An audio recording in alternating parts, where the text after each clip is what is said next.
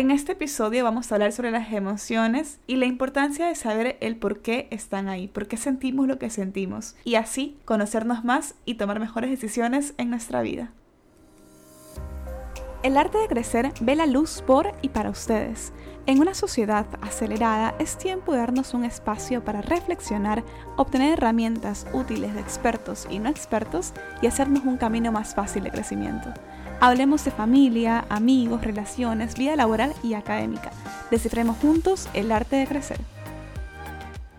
Yo creo que para muchas personas se nos hace difícil identificar cómo sentimos. Me pasa muchísimo que quizás cuando hay algo que me molesta o hay algo que me enoja, podría sentir coraje, pero más de coraje siento como vergüenza el decirlo. Cuando estoy muy muy feliz, termino llorando siempre. Cuando tengo estas grandes olas de felicidad siempre terminan en un llanto, pero es un llanto muy de felicidad pura. Y eso es como algunos ejemplos, y yo creo que estas emociones que decía, como el sentir coraje o el sentir como vergüenza, son emociones que muchas veces tratamos como de ocultar porque desde muy pequeños nos han dicho o hemos crecido con esta mentalidad de que hay emociones buenas y hay emociones malas. Y estas emociones que entre comillas son malas, pues no queremos sentirlas, queremos alejarnos mucho de ellas.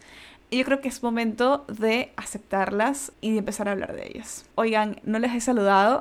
Hola a todas y todos. Espero que estén muy bien ustedes, su familia, sus amigos, su vida en general. Que les vaya muy bonito. Les doy la bienvenida a un episodio más del arte de crecer. Yo estoy segura que como hablábamos a todos nos gusta sentirnos bien, sentirnos felices y alegres todo el tiempo. Esas emociones que son llamadas emociones positivas. Así que de repente, cuando empezamos a sentirnos como que algo no va bien, como algo de enojo, tristeza, pues ya no nos gusta mucho.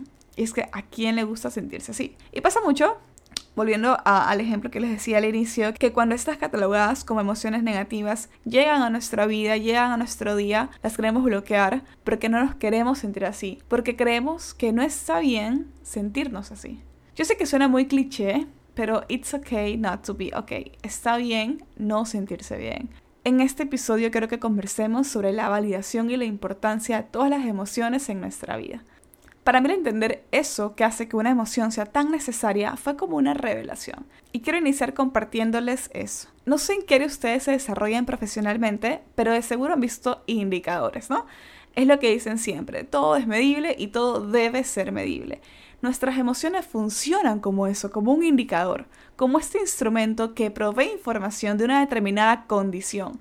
Nos permite, en otras palabras, identificar lo que está ocurriendo en nuestra vida y cómo nos hace sentir eso.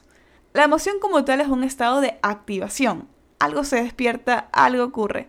Tanto a nivel físico, cuando tienes vergüenza y te blusheas, te, te sonrojas, o algo más psicológico que no es más que una reacción en consecuencia de una impresión de algo que estamos viviendo o hasta que recordamos. Estos recuerdos que solemos tener nos traen emociones, puede ser una emoción de felicidad o una emoción más nostálgica, también son parte de este efecto.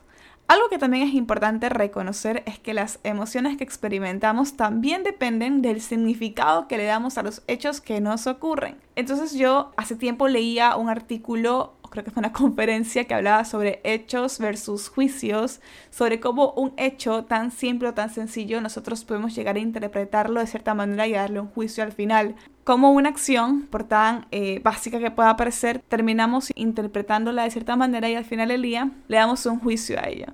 Y, se me hace tan chistoso eh, el típico ejemplo de que vas por la calle, te encuentras a alguien conocido, quieres saludarlo, pero esa persona como que no te ve, no te saluda, y sientes que te está ignorando, sientes que no te quiere saludar y es como, ¿por qué no me quieres saludar? ¿Qué le hice? ¿Qué pasó? ¿Qué está ocurriendo? O sea, uno se puede imaginar mil y un cosas y de repente la persona usaba lentes y en rato no los usó y no te vio.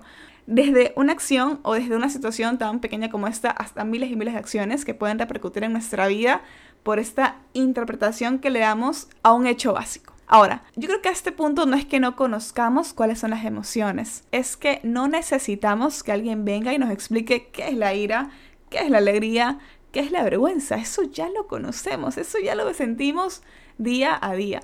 Creo que lo importante es que aprendamos a olvidar eso que estamos sintiendo. Que si estamos tristes, pues no pongamos una carita de felicidad y aparentemos que todo está bien. Obviamente tampoco es andar llorando en cada esquina, pero tener este momento de desahogo, de hablar con alguien, de hacer algo al respecto y de gestionar nuestras emociones. Lo que sentimos es nuestro.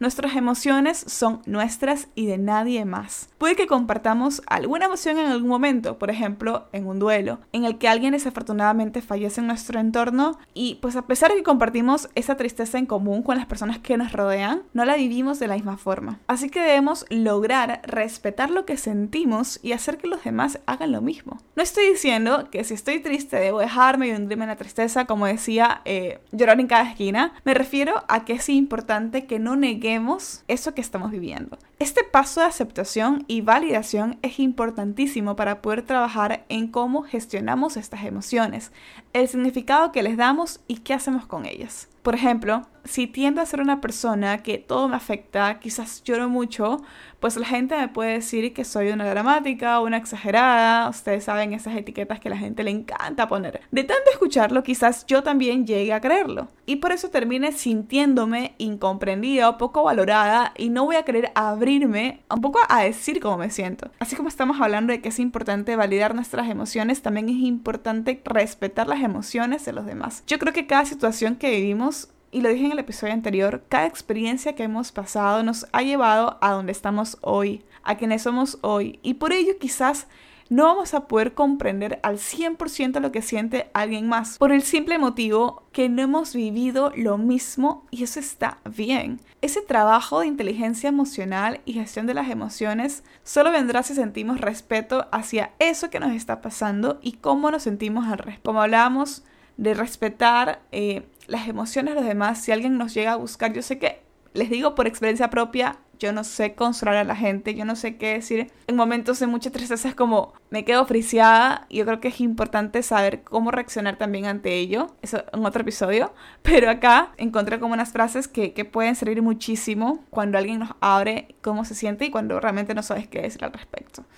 Entonces, para ayudar a los demás, también es válido poder decir frases como siento que te sientas así, hay algo que pueda hacer para ayudarte, estoy aquí, dime lo que necesitas, si necesitas llorar, hazlo, cuéntame cómo te sientes. Muchas veces lo que la gente necesita o lo que nuestros amigos o familiares necesitan es hablar, es sacarlo, es botarlo. También nos pasa a nosotros, queremos como desahogarnos y pues dejar como esta puerta abierta o decirles aquí estoy para ti también es un paso muy importante y yo creo que puede ayudar muchísimo. Pero no solo para los demás, también para nosotros mismos, realizando a nuestras emociones. Como decía al inicio, será nuestro indicador para aterrizar y darnos cuenta qué está ocurriendo con nosotros y tomar una decisión al respecto. Todas las emociones que sentimos, sean positivas o negativas, son fundamentales para nuestro crecimiento personal. El saber cuándo, cómo y por qué reaccionamos como lo hacemos dice mucho acerca de nosotros mismos. Si no sabes si tu forma de actuar es la mejor, ¿cómo podrías analizarte para saber de ti, para aprender, para cambiar y para mejorar? Para cerrar, quiero dejarte este mensaje de que todas nuestras emociones son importantes. No tratemos de bloquear ninguna, sintamos eh, lo que estamos viviendo en este momento y entendamos el por qué